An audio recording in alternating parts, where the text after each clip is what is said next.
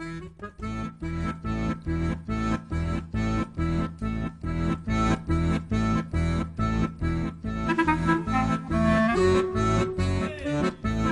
le gars, Grissom 87. en vadrouille.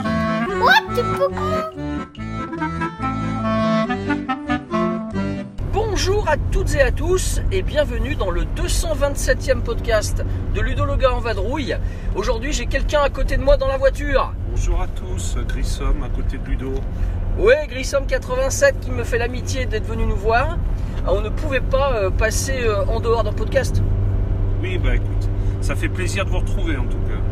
Bon alors on va, on est quel jour? On est le 26 avril, hein, on, est- on descend sur Lyon. On va faire euh, une petite visite de Lyon parce que tu connais pas. Non, pas du tout, non. Et donc on va essayer, je vais essayer de te montrer les quartiers les plus connus. J'irai te montrer une boutique de jeux euh, sur la place lyonnaise, Ouais. la boutique jeux des cartes à Place Ampère. Salut Thierry. Et puis euh, bah écoute, on risque de finir l'après-midi peut-être bien euh, au parc de la Tête d'Or. Ah bah écoute, beaucoup de jolies visites en perspective alors. Le parc de la Tête d'Or, c'est pas innocent. Hier, David est arrivé et euh, forcément les discussions ont vite dérivé sur les jeux du moment. Et dans les jeux du moment, bah comment dire? Hein? Comment dire?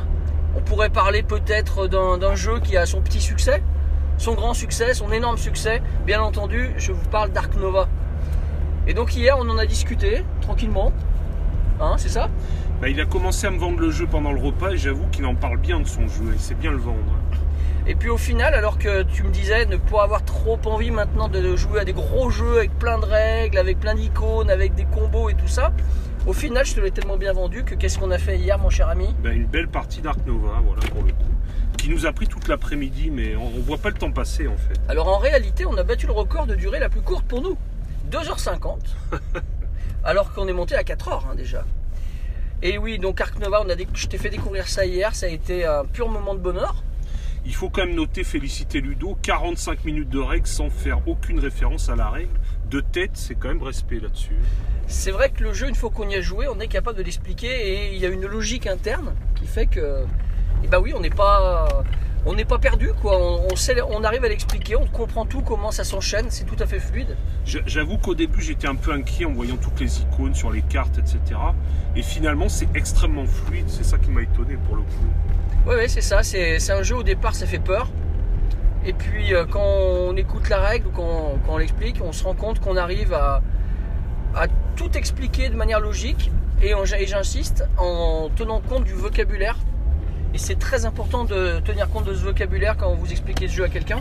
Puisqu'après, les références dans les règles ou dans les glossaires, c'est toujours avec le bon terme. Ce qui fait plaisir dans ce genre de jeu, c'est que même si on ne gagne pas, on est toujours content de ce qu'on a fait. On regarde ce qu'on a fait, construit petit à petit.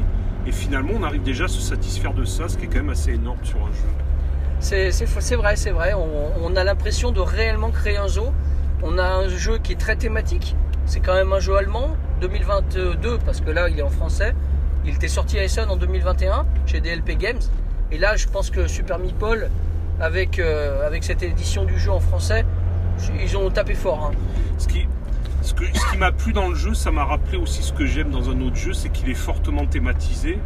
Et par les mécaniques et le thème ultra présent, ça m'a un peu fait penser à Terraforming Mars, j'avoue. Voilà.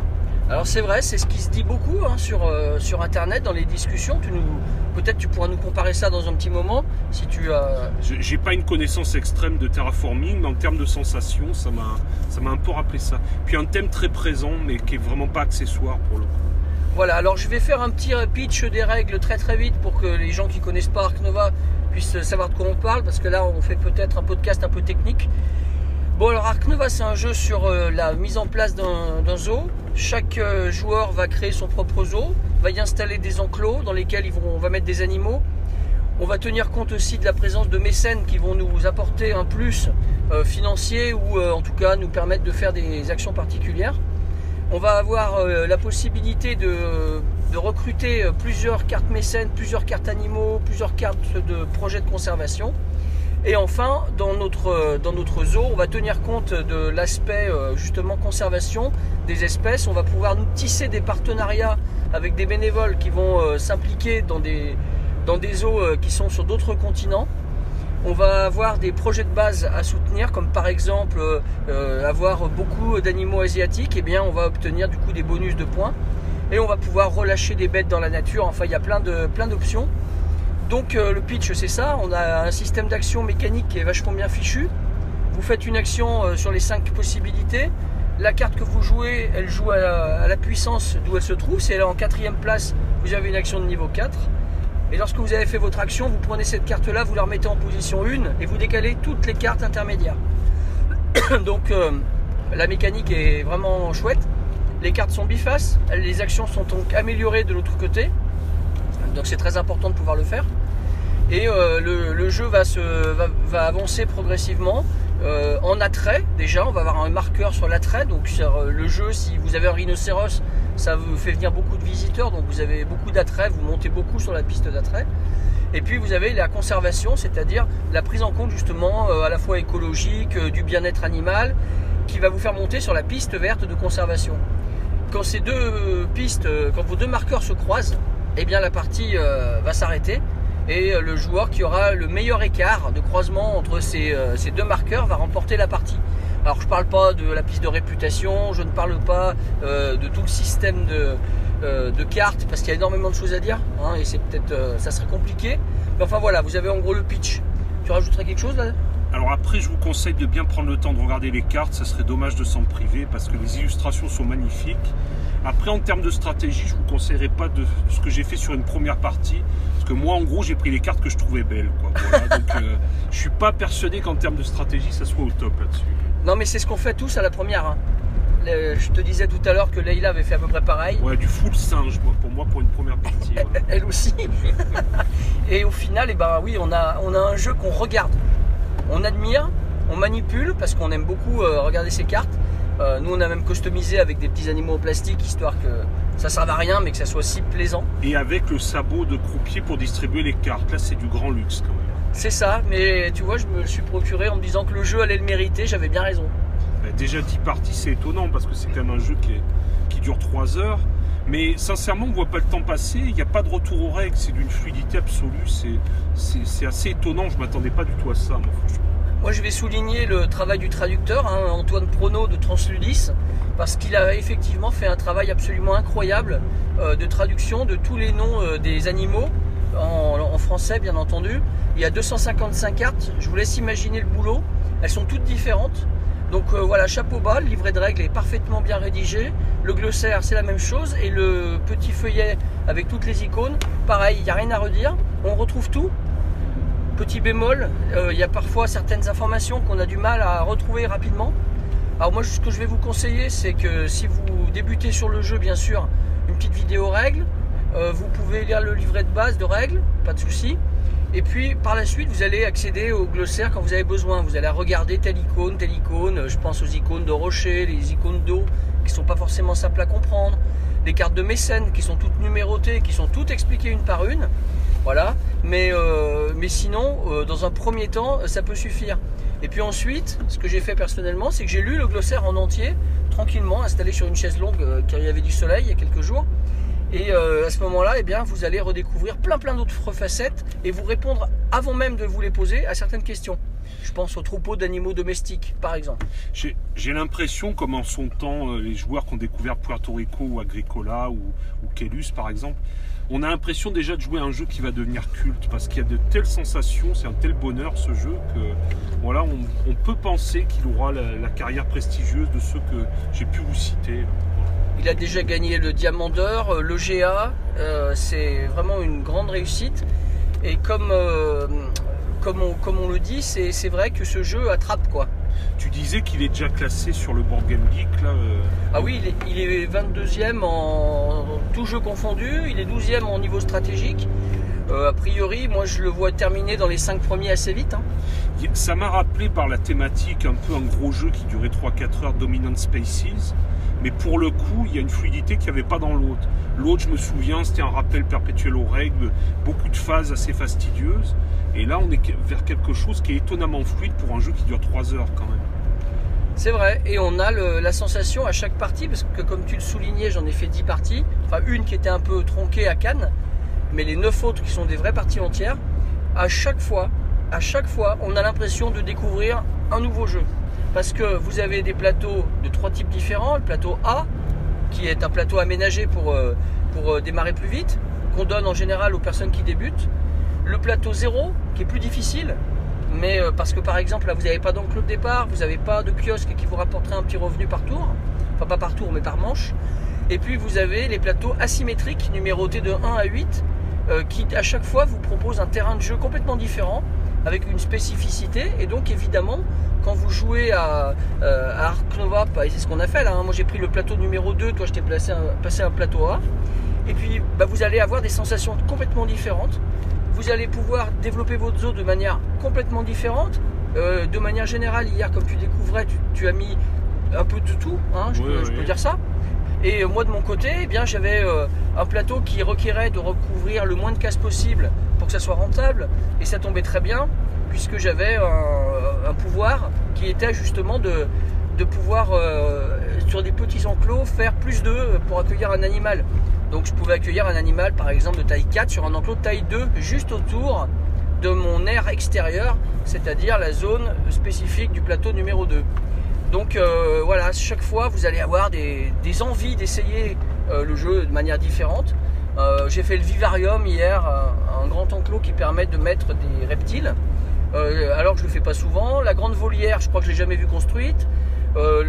Enfin, c'est- bluffant ça. hein. Mais ce qui est assez bluffant aussi, c'est que finalement, même en ayant perdu, il y a un énorme plaisir de jeu parce qu'on voit vraiment ça se construire petit à petit. Voilà, moi je sais qu'à un moment j'étais content d'un coup, j'ai réussi à poser un éléphant qui coûte extrêmement cher. Voilà, on arrive à avoir plein de petits plaisirs comme ça au, au fil du jeu. Et c'est vraiment assez blu- bluffant à ce niveau-là, oui, clairement. Et c'est vrai que, que lorsque vous jouez au jeu, après, une fois que vous avez terminé la partie, que vous rangez le jeu, ou même euh, après pendant le repas, ou même le matin au réveil, n'est-ce pas On en parle encore. Je, me dis déjà, c'est ça qui est assez rare pour les gros jeux de cette durée, c'est que je me dis déjà que sur une deuxième partie, je peux attaquer pied au plancher, il n'y a aucun besoin qu'on me rappelle aucune règle. Enfin, bon, faut dire que mon camarade explique très bien, mais bon, c'est quand même rare pour un gros jeu de cet acabit de 3 heures de pas être obligé de revenir, ne serait-ce que pour une petite chose. Là, j'ai l'impression que j'ai tout en tête. Et effectivement, c'est un jeu auquel on pense après à se dire, mais la prochaine fois, je vais commencer comment, etc.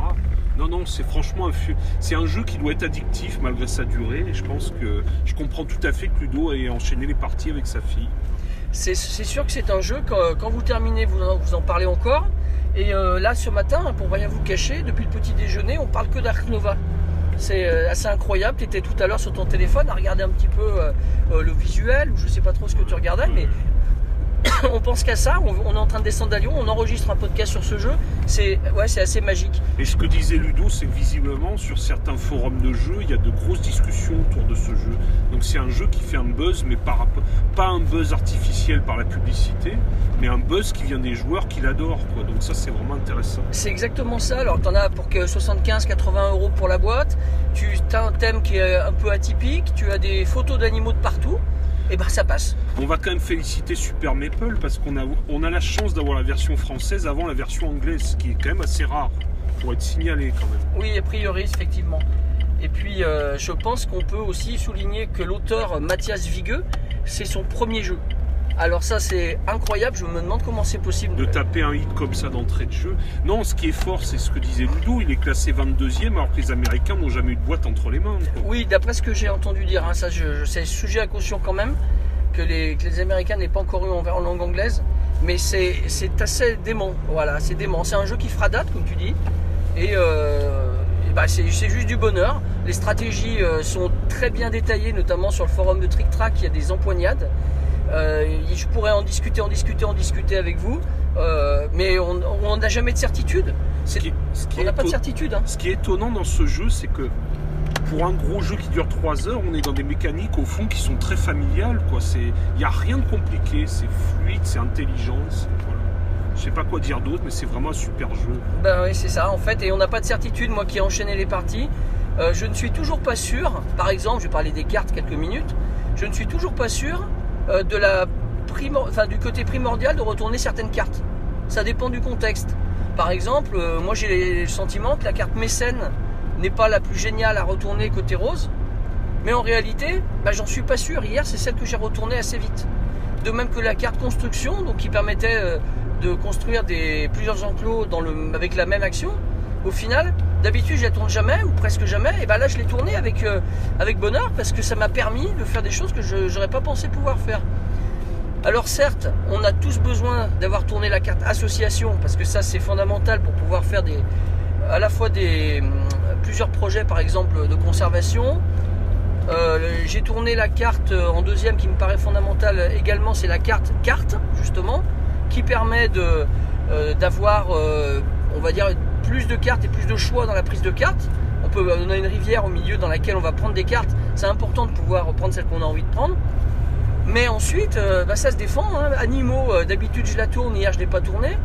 On a, on a, ouais, on a, on a, on a aucune certitude. C'est le genre de jeu où en fait, euh, les choses nous paraissent limpides et claires, vraies. On, on- on acquiert des certitudes qui sont remises en question juste après Ben, la partie qui- suivante. Je crois que ce qui conditionne beaucoup de choses, moi, sur la seule partie que j'ai faite, c'est la main de départ.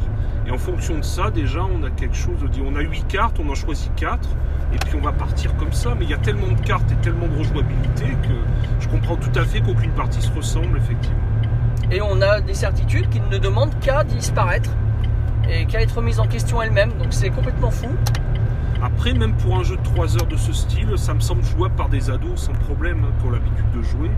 Bah, Leïla y joue hein, par exemple. Ouais, ouais, Euh, non, mais. Elle a pas 12 ans, mais elle y arrive sans problème. Bon, enfin, on pourrait en discuter euh, jusqu'à ce qu'on arrive à Lyon, mais on va peut-être euh, vous épargner nos considérations de comptoir.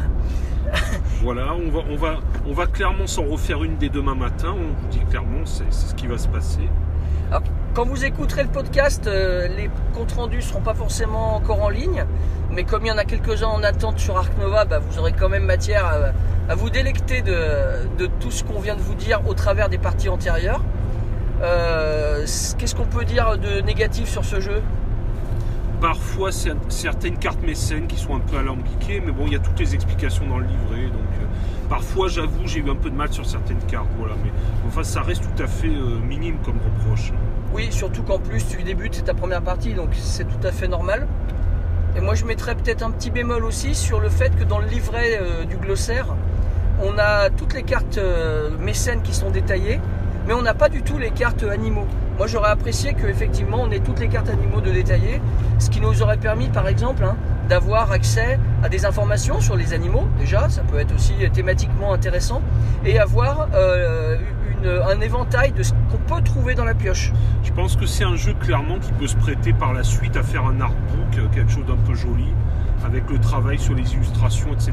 Et voilà, il y aura peut-être moyen d'avoir un truc un peu luxueux avec beaucoup de choses sur les animaux pour ceux qui s'intéressent, voilà, parce que les cartes sont quand même richement documentées, mais ça peut être euh, intéressant d'aller encore plus loin là-dessus.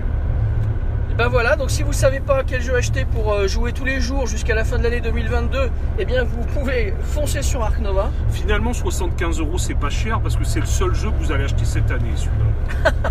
et peut-être même les années à venir parce que honnêtement je lui prédis une longue vie et bien fournie, bien riche. C'est un régal. David, Bah écoutez, je vous remercie, ça fait plaisir d'être là avec Ludo, puis d'avoir testé ce jeu qui est juste génial. Je vous souhaite bon jeu à tous. Ciao, ciao. et ben voilà, je vous dis également la même chose. Faites de bonnes parties. N'hésitez pas à commenter ce podcast, c'est toujours très très très apprécié. Voire euh, essayer peut-être de, quand vous vous promenez dans un zoo, de repenser à Arc Nova, vous verrez. Nous c'est ce qu'on va faire tout à l'heure, on y pensera en se baladant. Et je vous, donc je vous souhaite de bonnes parties et donc comme toujours, jouez bien. Thank you.